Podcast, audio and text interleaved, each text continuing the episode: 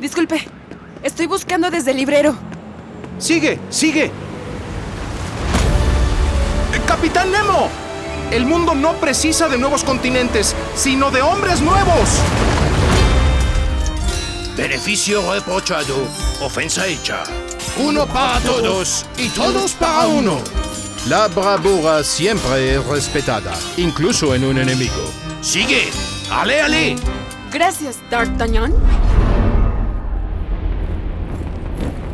Nada era del individuo, a no ser unos cuantos centímetros cúbicos dentro de su cráneo.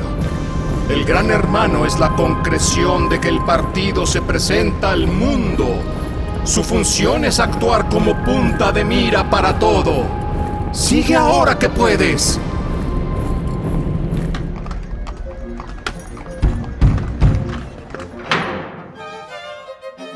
Divide tu día en partes y a cada una asígnale una tarea, sin dejar un cuarto de hora, diez minutos ni cinco siquiera sin algo que hacer. Cuando sea así, observarás que no necesitas compañía, conversación ni simpatía de nadie y lograrás vivir con la independencia que todo ser humano debe aspirar. Gracias, señorita Jane Eyre.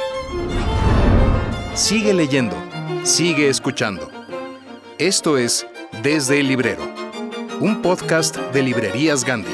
Bienvenidos, queridos lectores. Hola queridos amigos, ¿cómo están? Mi nombre es Yara. El día de hoy, pues vamos a platicar con Jorge Volpi por su último libro, Enrabiados. Eh, es muy interesante lo que nos comenta y Jorge Luis Trueba Lara le saca la sopa de por qué escribe un libro así. Y les traemos una sección honrando la labor tan noble que hacen los correctores de estilo que acaban siendo editores. Y Mariana Aguilar que es nuestra correctora de estilo, coeditora de Lemas, Más Cultura y ahora este podcast, pues le dije, mira Mariana, ¿por qué no te terapeas un poco, echándonos de cabeza de las burradas que decimos? Y le tengo que agradecer al escritor eh, Hilario Peña por recomendárnosla, porque le echó ojito de un tiempo acá y llevamos trabajando ya felizmente cuatro años. Gracias por tu recomendación, querido Hilario. Entonces, son horrores de editores que tenemos esa nueva sección. Y hablando de guardianes,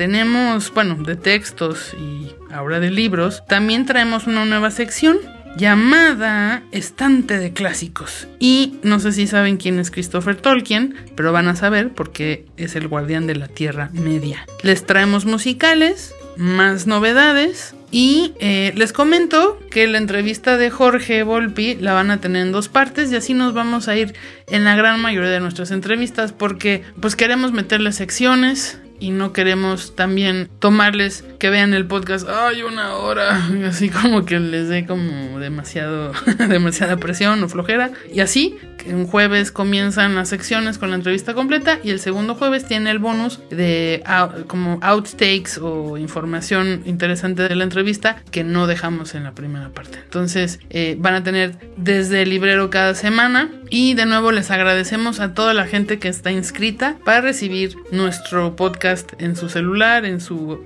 en su, su, computadora, en su iPad. Gracias por escucharnos, gracias por hacernos llegar sus comentarios. Y ya saben, pónganse cómodos, suban a la bocina contra agua en la regadera, en el coche, en la oficina para no escuchar a compañeros molestos que tal vez le quieren vender un maquillaje o invitarlos a echar un taco cuando están a dieta.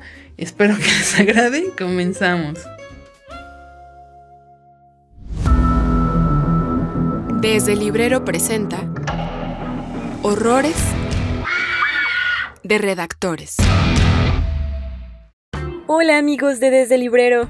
Quiero darles la bienvenida a esta nueva sección, Horrores de redactores. Me llamo Mariana Aguilar y soy correctora de estilo. Muchos dicen que las correctoras somos malas personas, pero yo espero desmentirlo aquí. En esta sección nos vamos a divertir mucho, no a costa de los demás, sino de las metidas de pata que todos cometemos al redactar y al hablar. Aquí analizaremos qué sucede con los errores de redacción y cómo resolverlos. Para inaugurar este espacio, les traigo las palabras del periodista español Alex Grigelmo. En su libro, La gramática descomplicada, Alex dice, el lenguaje es el pensamiento y conocer la estructura de nuestro lenguaje equivale a conocer cómo se han estructurado nuestras razones. Yo, como Alex, creo que la sensibilidad hacia la lengua es necesaria para pensar y para estructurar nuestra forma de habitar el mundo. Y también podemos encontrar mucha hilaridad y cosas graciosas cuando nuestras manos o nuestra boca van más rápido que la mente y la regamos. Ahora sí, pasamos al horror de hoy. Esta incorrección la he visto y escuchado infinidad de veces y tiene que ver con la concordancia. Sabemos que en las oraciones que decimos, todas las partes deben corresponder entre sí, como en un rompecabezas. La concordancia más sencilla es la que establecemos entre los artículos y los sustantivos. La taza, el podcast, los amigos de Desde el Librero. Pero algo sucede en cuanto agregamos más palabras. Por ejemplo, cuando utilizamos los adjetivos primer y tercer en femenino. Nunca diríamos la primer vez, ¿cierto? Porque el centro de esta frase es el sustantivo vez, que es femenino y singular. Decimos la primera vez, con el artículo y el adjetivo en femenino singular. Pero el uso, la prisa y yo pienso que cierta confusión hacen que escuchemos cosas como la primer semana de clases, la tercera canción del álbum. Ahí, en un truco de magia, le cambiamos el género al adjetivo que debería ser primera, tercera, la primera semana de clases, la tercera canción. Sé que esta parece una incorrección muy simple, pero está en todos lados de verdad. La he escuchado en la radio, en la calle, entre profesionales y quizá todo se nos salió alguna vez. Entonces, los invito a detenernos un poco antes de estampar nuestras palabras sobre todo en la escritura, y a pensar si estamos utilizando el género gramatical correcto. Esto fue Horrores de Redactores. Nos vemos pronto con más recomendaciones. Y ahora, la entrevista con Jorge Volpi. Aquí está Jorge Volpi, siempre es un gusto, un verdadero gusto, y está con un librazo enrabiado. Ya ahorita platicaremos de él, pero ustedes no lo crean, le estaba por decir a Jorge, siempre que vamos a entrar me agarran tragando camote. Es un hecho inexorable, inexorable de la vida, no pasa nada. Jorge, bienvenido, bienvenido, como siempre, con un gusto inmenso. Encantado, Solís, mucho gusto en volverte a ver. Gracias. Oye, enrabiados cuando lo estaba leyendo, me pasó una cosa que no sé si sea correcta. Bueno, los lectores ya ves que tienen mañas especiales. Sí. Pero la ira, la cólera, la rabia, sin duda alguna son el comienzo de la literatura en Occidente. Y el que lo dude, va el primer verso de Homero, nada más para, a ver, mátenme esta, ¿no? El caso de Aquiles. Y hoy vuelves a ella con, con nuevos ojos. Pareciera, cuando estaba yo leyendo Enrabiados, que ella es una sombra, un espacio donde nadie quede fuera. Me da igual si, son personajes que se llaman mitológicamente, si son músicos, si son unos que están escribiendo una suerte de obituario, o un escritor que se hace un autorretrato, que ya hablaremos de eso. ¿Es viable pensar así a enrabiados? Pues sí, eh, este libro, digamos, lo, lo armé porque fueron cuatro cuentos que escribí nuevos y dos cuentos que rescaté que había escrito en el pasado. Y, y, sí, me parecía, digamos, en el momento de, de hacerlo, que está, estábamos en plena pandemia, que la ira volvía a ser una emoción que parece definir nuestra época. Pero en efecto, tienes toda la razón. O sea, la ira también es con la que nace la literatura de Occidente, ¿no? Canta o musa la, cólera del Pélida Aquiles, para citarlo, ¿no? Eh, en efecto, la, la, ira, la cólera, la rabia están presentes en nuestro eh, mundo imaginario desde entonces, y yo quería ver cómo actuaba la ira en nuestra época, en una época de redes sociales, eh, en una época de polarización, en una época dominada por esta división completa de la sociedad y por, por las emociones, y en particular por esta emoción primaria que es la rabia la rabia. Fíjate ahorita que, que, comentabas lo de las redes sociales. hay una cosa que a mí me pareció francamente interesante. En, en, en las redes sociales tú mencionas la palabra trino. No me vais a preguntar cuántas veces, no soy tan ocioso para contarla, pero sí sale hartas veces. Eso te lo puedo jurar. Y me parece que sustituye a Twitch. Bueno, eso ya, ya, ya, ya pertenece a la creatividad lectora. Oye, en este mundo de las redes sociales, que es el mundo del odio, de la cólera, del juicio sumarísimo, o sea, ahí no hay, no hay abogado defensor posible, y la violencia desencadenada, ¿cómo rima esto? Con un sí, es que estamos mundo que está absolutamente polarizado, con gobiernos que, que les ha dado arranques autoritarios en todos lados. Pues sí, esa, yo creo que justo era la, la, condición a la que me refería. Eh, vivimos una época en donde hemos trasladado, por ejemplo, toda nuestra vida pública a esa red social que antes se llamaba Twitter y que ahora parece que se llamará solo X, ¿no? Lo cual lo hace todo, todavía más este, literario. Eh, y nuestra vida pública de por sí en un ámbito privado, en un ámbito privado que tienen unos cuantos y en el caso específico de lo que era Twitter, ahora de una sola persona que a su capricho mm, marca leyes, cambia nombres, cambia políticas a su antojo. Pero ahí es donde discutimos todo lo que parecería relevante en nuestra época. ¿Y cómo lo discutimos? Pues como la propia diseño de la red nos dice, con frases muy cortas que por lo tanto privilegian el ingenio, la agudeza y la maldad y la rabia frente a los matices, la profundidad, las zonas grises, que se hace de manera muy automática en donde se permite ser anónimo y por lo tanto el anonimato da espacio para decir cosas que no diríamos eh, con nuestra propia cara, en donde podemos incluso manipular para que ya ni siquiera sean personas reales, sino apariencia de personas, los bots, quienes eh, opinan o insultan al bando contrario, y si a eso sumamos una época, como decías, de polarización política extrema, donde decenas de países están partidos un poco por la mitad, México no había sido el caso, teníamos un sistema que parecía tripartidista durante unos años, pero ahora está dividido solamente en dos bloques. En España, donde estoy ahora, las elecciones fueron este domingo y el, partido, el país está literalmente partido por la mitad entre los bloques de izquierda y de derecha. Estados Unidos ha sido así en los últimos años. Bueno, entonces en una época en donde por todas partes solo puede ser de un bando o de otro, eh, los políticos aprovechan eh, este lado emocional para acentuar, asusar y hacer que la rabia sea el principal instrumento para continuar teniendo réditos políticos. Y es al mismo tiempo la negación de cualquier razón. En Twitter no puedes argumentar, perdón que lo diga, a mí no me alcanzan los caracteres para argumentar nada Prefiero insultar, es más rápido. Es mucho más rápido y mucho más eficaz para lo que sirve, ¿no? Y la respuesta emocional que tenemos es esa. Por un lado, estamos buscando todo el tiempo likes, que es para sentirnos mejor, ¿no? Eh, retweets. yo no sé si todo esto va a cambiar incluso de nombres, pero eh, y al mismo tiempo lo que desatamos en esas son descargas eh, de distintas eh, neurotransmisores con los que nos sentimos queridos y por el otro lado aumentamos nuestra violencia y nuestra rabia desatando otros tantos neurotransmisores. Entonces bueno mm, Twitter convertido más en una máquina emocional por supuesto como tú dices que en una máquina racional. Claro. Ahí hay algo que, que, me parece que deberíamos de entrarle cada uno de los relatos, cada uno de los cuentos de, enrabiados, perdón si se me traba una R, perdón, eso es un problema, ni modo, así es la vida.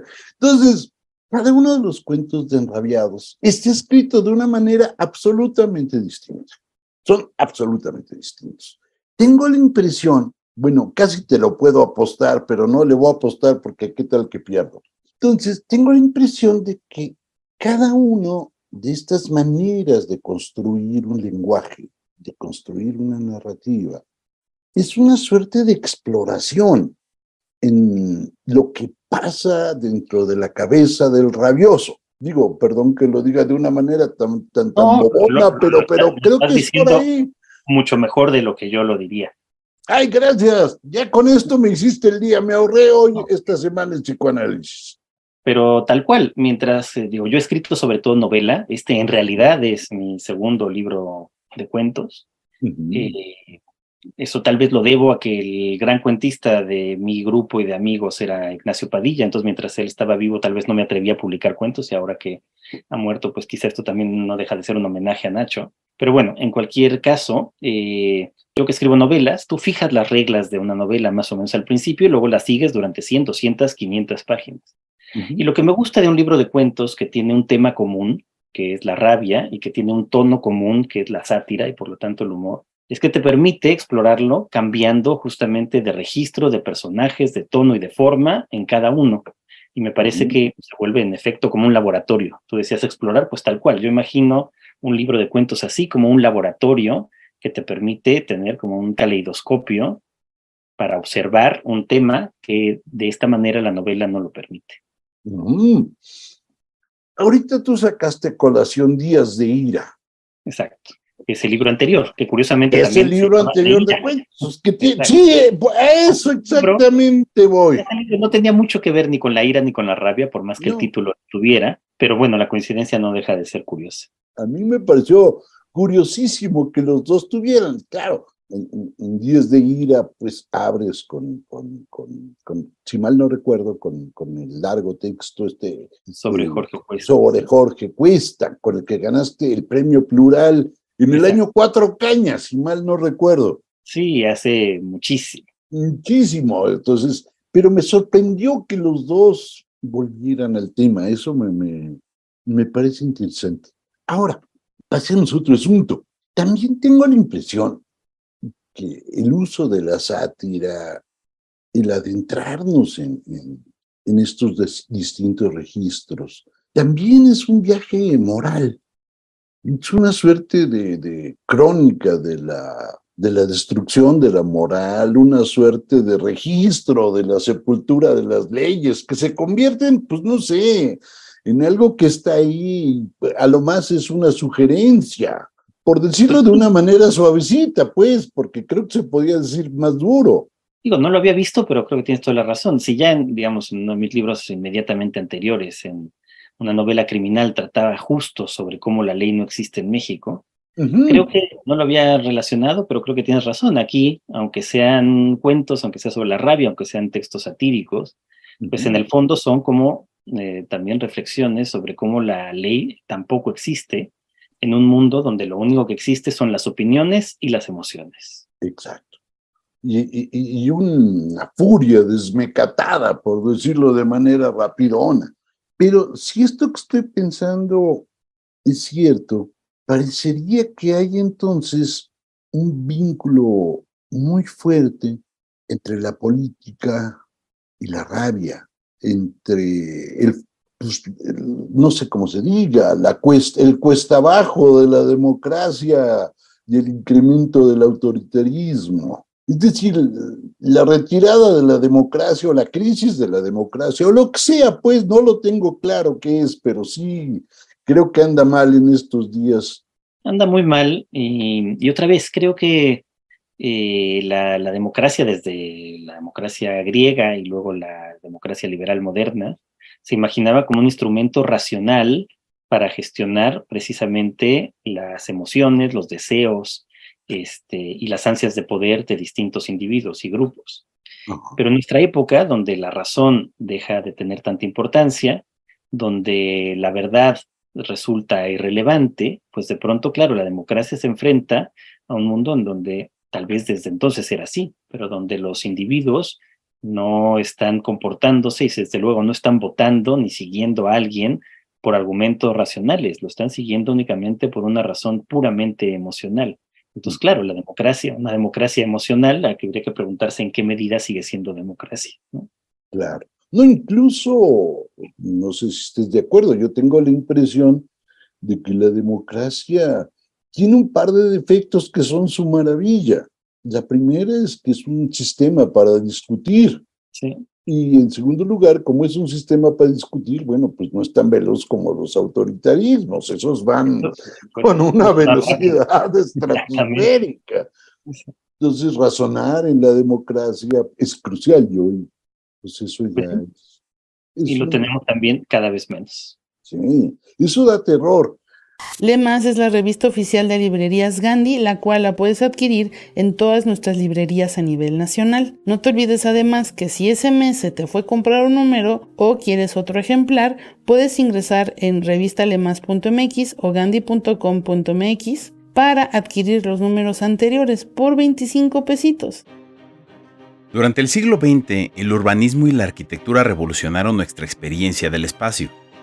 Sin embargo, hasta ahora solo hemos escuchado la mitad de la historia. Ellas, las arquitectas fundacionales, han permanecido a la sombra de sus pares masculinos. La perspectiva hegemónica de la arquitectura crea protagonistas hombres considerados genios solitarios.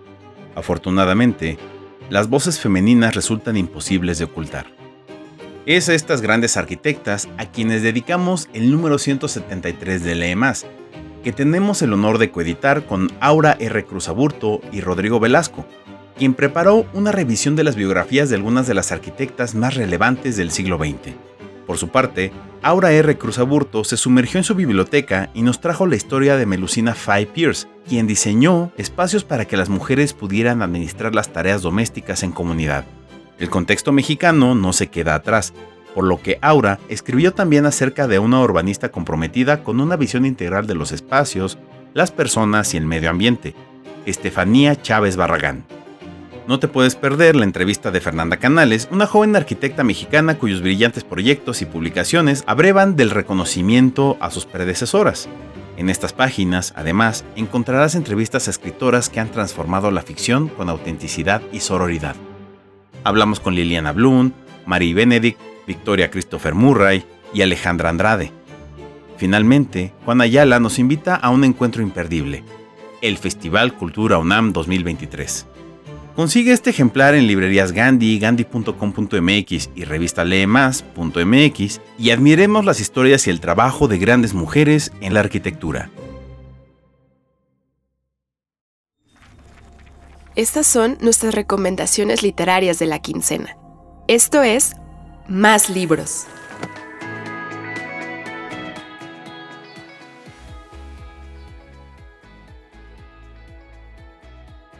Hola de nuevo amigos, van nuestras recomendaciones de libros. Un concilio de sombras de Victoria Schwab. Un concilio de sombras es la segunda parte de la saga Los colores de la magia. Sabemos que Schwab se ha ganado el título de autora bestseller porque sus mundos literarios tienen a los lectores totalmente enganchados. Combinan emoción, fantasía y misterio. Estas novelas giran en torno a aquel, un mago con la capacidad de viajar en multiversos, como el Londres rojo, el gris, el blanco y el negro. Para que una de estas ciudades viva, alguna del resto debe caer.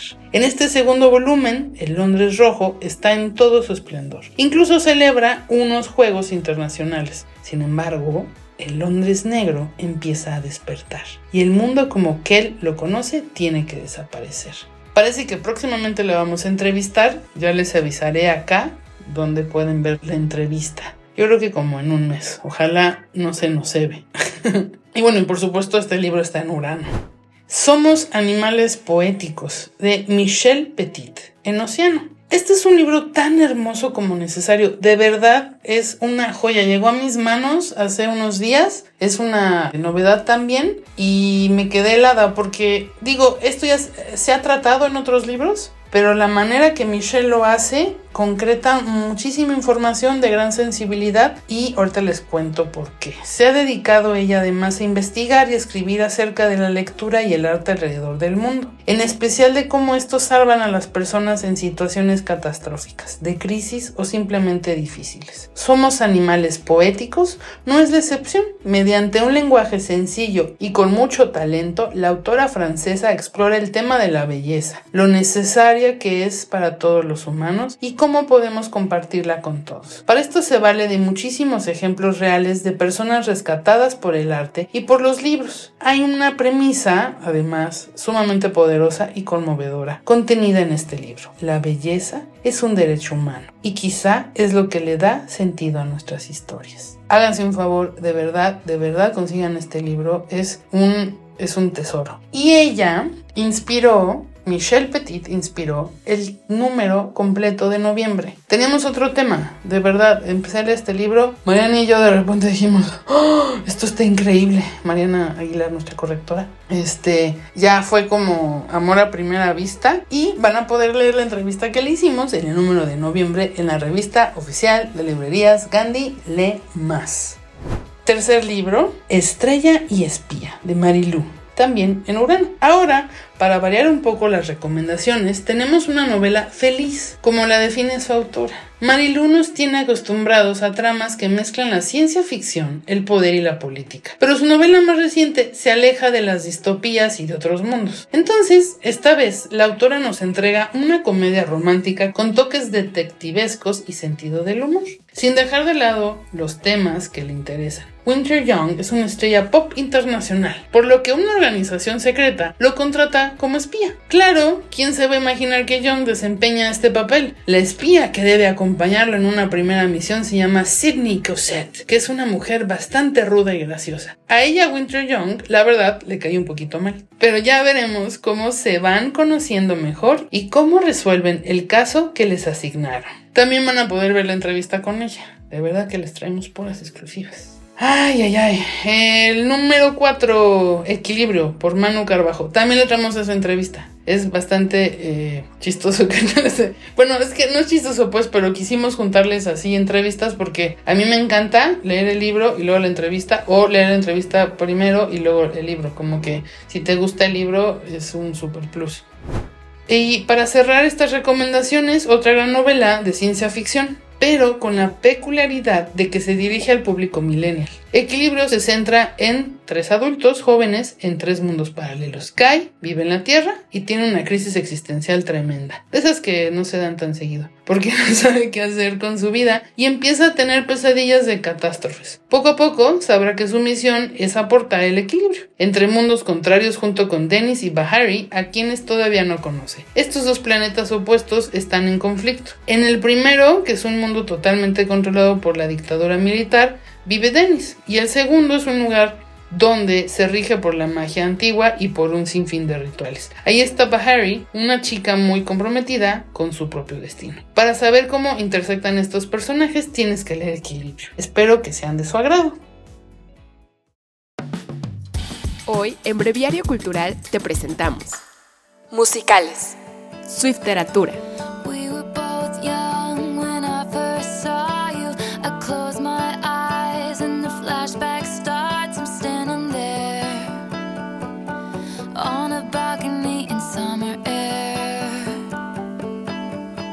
El día de hoy nos sentaremos a hablar de la Swifteratur, un término adoptado en redes y por varias universidades para hablar de las referencias literarias y el impacto de los libros en las canciones de la cantautora estadounidense Taylor Swift.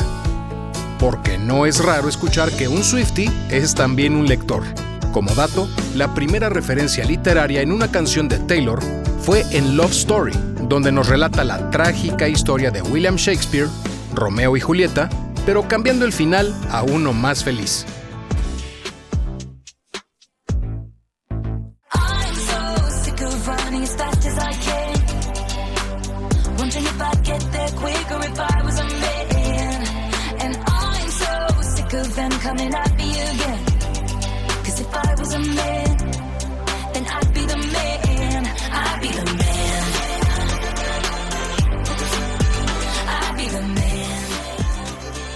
Uno de los referentes durante la segunda ola de feminismo en el arte es la canción The Man, donde Taylor analiza cómo se retrata la figura de la mujer en el arte y la literatura, haciendo una crítica sobre las claras diferencias con las que los medios retratan a las mujeres y a los hombres.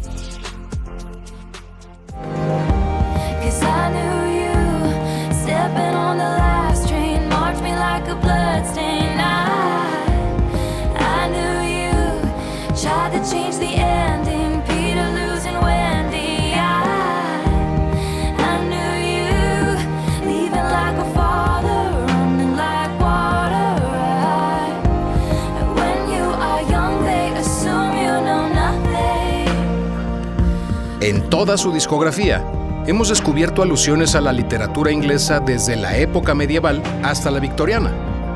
Sus canciones han hecho referencia desde a Scott Fitzgerald, Emily Dickinson, Robert Frost, hasta Charles Dickens. Su álbum con más referencias literarias es Folklore, en donde explora la narrativa dentro de sus canciones, hilando historias y haciendo referencias literarias, como en Cardigan, una canción que cuenta una parte de un triángulo amoroso haciendo referencia a la obra de James Matthew Barry, Peter Pan. ¿Y tú? ¿Vas a empezar a estudiar la Swifterature? Green was the color of the grass where I used to read at Centennial Park. I used to think I would meet somebody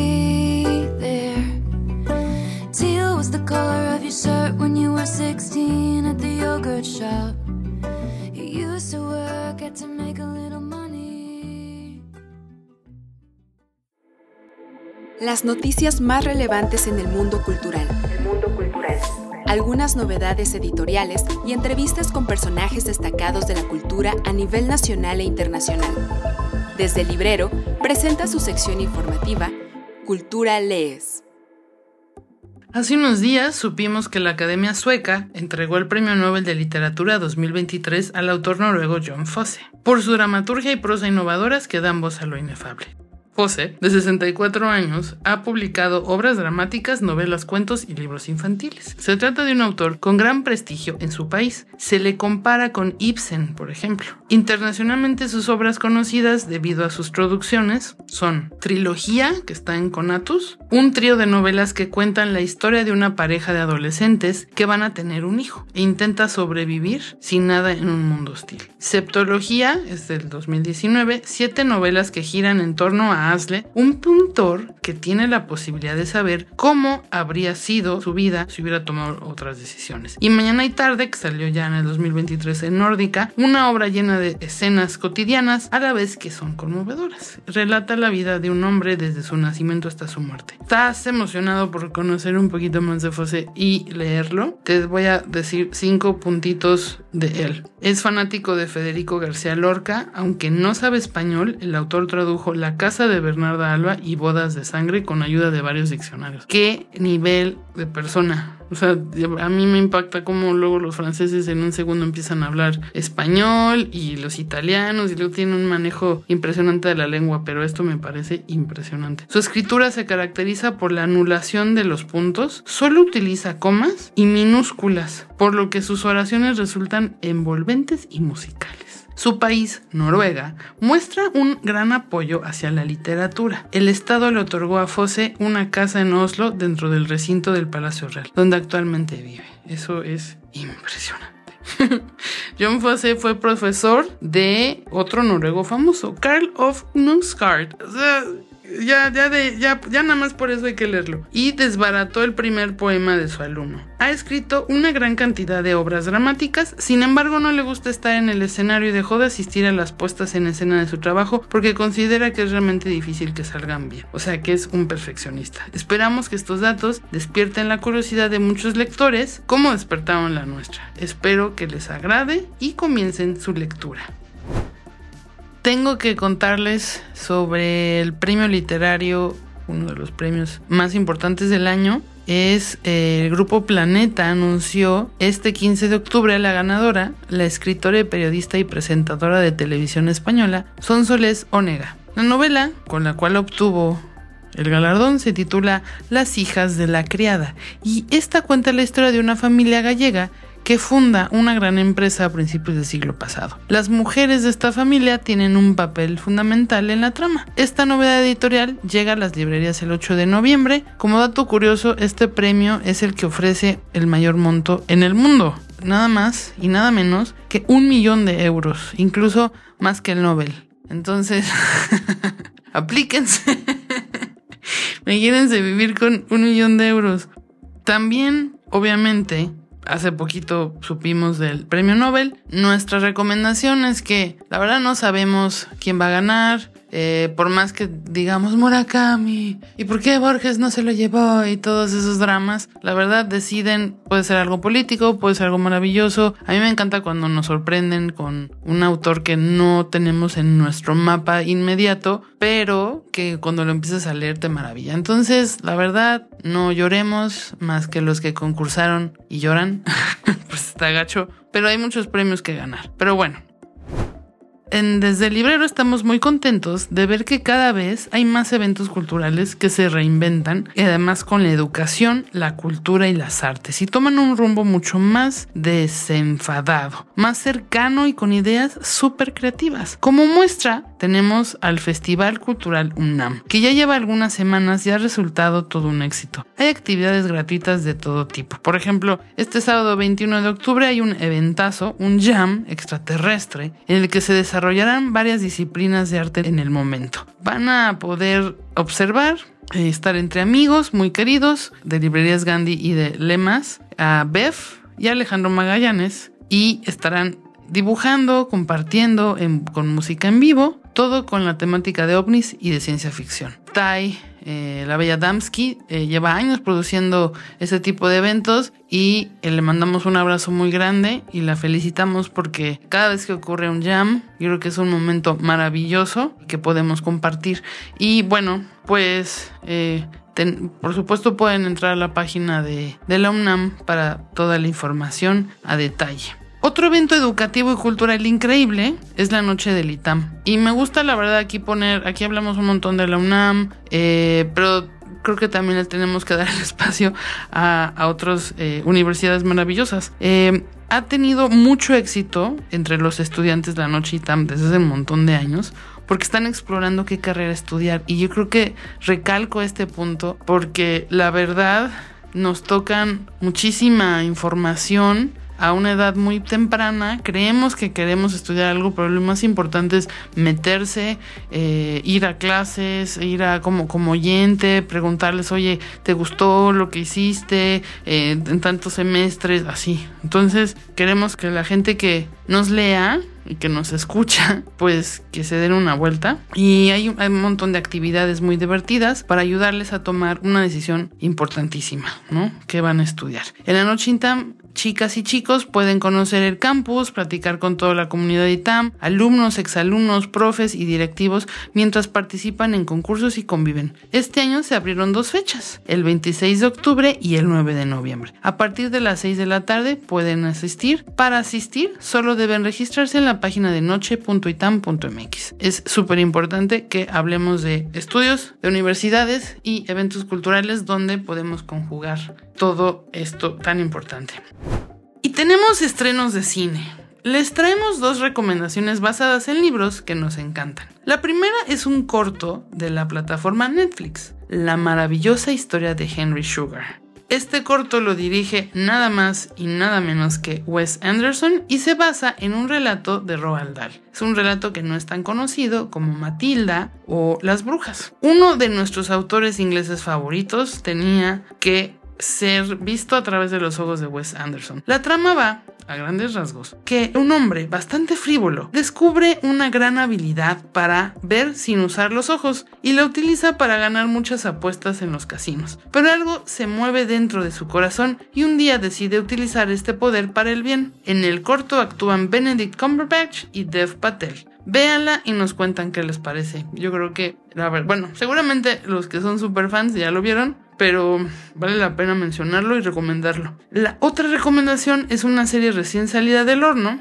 que pueden ver en Apple TV. Se llama Lecciones de Química y Así es, está basada en el libro homónimo de Bonnie Garmus, que se convirtió en un bestseller en cuanto salió. A mí me gusta un montón este libro porque no te lo esperas. Entonces, la construcción del personaje, la protagonista, me parece súper fresca, amigable, fuerte. Entonces, a mí me encanta encontrar este tipo de protagonistas y que increíble que Apple, aparte de la propuesta estética, de la forma que fue llevado a, la pantalla, me parece eh, deliciosa. Se convirtió, como le estoy diciendo, en bestseller y disfrutaremos de esta historia con Elizabeth Soft, una química de la década de los 50, que se convierte en estrella de televisión al protagonizar un programa de cocina. Pero en este programa les enseña a las mujeres de esa época mucho más que recetas. Justo va a hablar de química y la manera, bueno, pues que trata temas comunes de cómo la mujer no se le dejaba salirse de su cajita. En esta ocasión, pues nos va a enseñar cómo se hace, cómo logramos las recetas para salirnos de esa cajita. La serie está dirigida por Lee Eisenberg, que nos ha regalado además joyas como The Office, imagínense, por eso además fue una gran adaptación, y Little America, que también está increíble. La protagonista de Lecciones de Cocina es Brie Larson, que hace un trabajo increíble. Así que tienen recomendaciones montonales para la familia, amigos, vecinos, primos, eh, galanes, galanas. Espero que les hayan gustado nuestras recomendaciones.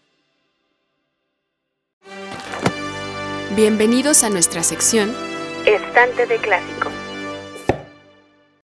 Pocas veces nos ponemos a pensar en la importancia de los editores en la trascendencia de las obras literarias.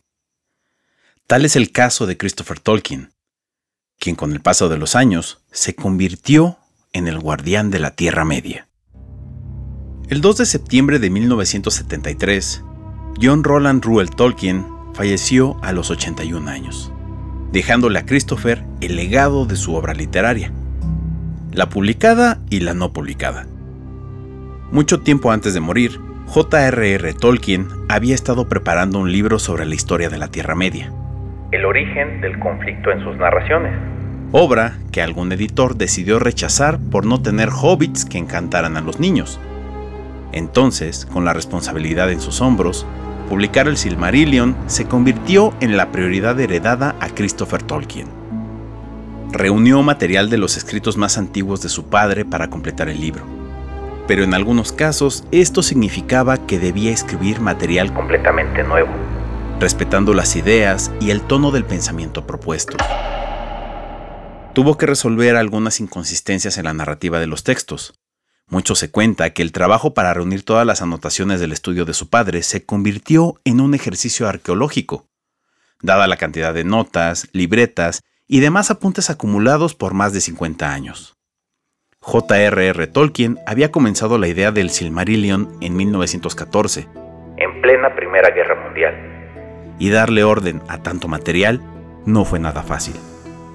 Entre las notas, Christopher Tolkien descubrió el origen de muchos de los componentes filosóficos y teológicos del trabajo de su padre, desde la naturaleza del mal en el mundo de la Tierra Media, hasta el surgimiento de los orcos y las costumbres de los elfos, la constitución de un mundo con su propio sistema estelar, morfología y reglas naturales. Tratar de mantener una consistencia con lo ya establecido en El Hobbit y en El Señor de los Anillos fue una tarea que involucró otras manos para llenar los vacíos. Christopher esperaba poder concluir la obra de su padre basándose en las anotaciones que éste dejó en sus últimos años de vida, pero al no contar con la suficiente información, terminó recurriendo a textos todavía más antiguos, algunos de ellos, incluso, que ya no se encontraban en posesión de la familia. Fue importante la colaboración que le brindó el escritor canadiense de literatura fantástica Guy Gabriel Kay, entonces estudiante universitario, quien lo asistió en la organización de fragmentos y esbozos, dando como resultado final la primera edición del Silmarillion, que sería publicada en 1977. A este trabajo siguió el de los cuentos inconclusos de Númenor y la Tierra Media, una compilación enciclopédica en 12 volúmenes que detalla explicaciones sobre el proceso creativo de J.R.R. Tolkien así como crónicas y relatos del autor que complementan la comprensión sobre el mundo y la cosmogonía de las distintas razas habitantes del lugar creado por el autor británico. Christopher dedicó el resto de su vida a editar las historias póstumas de su padre, y con eso nos regaló un universo mucho más complejo que el de una simple narración de aventuras con seres míticos e imaginarios.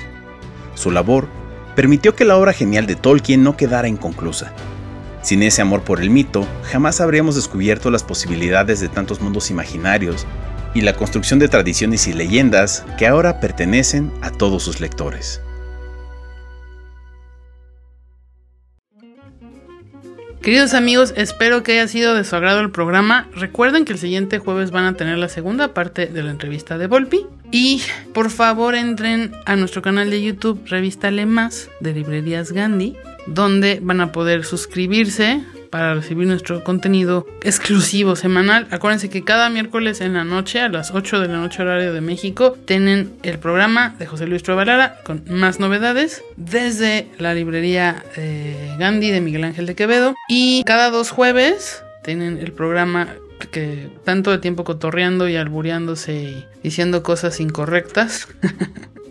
Oscar de la Borbolla y él. Y tienen de verdad un buen de seguidores, así en Guatemala, en España, en Estados Unidos. A mí me impacta así.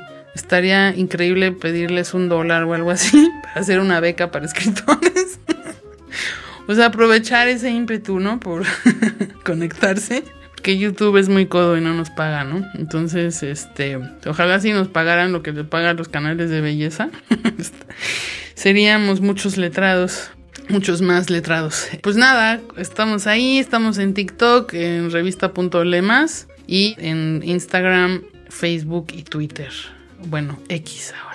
Gracias también por suscribirse a las plataformas para que cada jueves se les descargue nuestro podcast y por considerarnos escuchables. les mando un abrazo, gracias por escucharnos.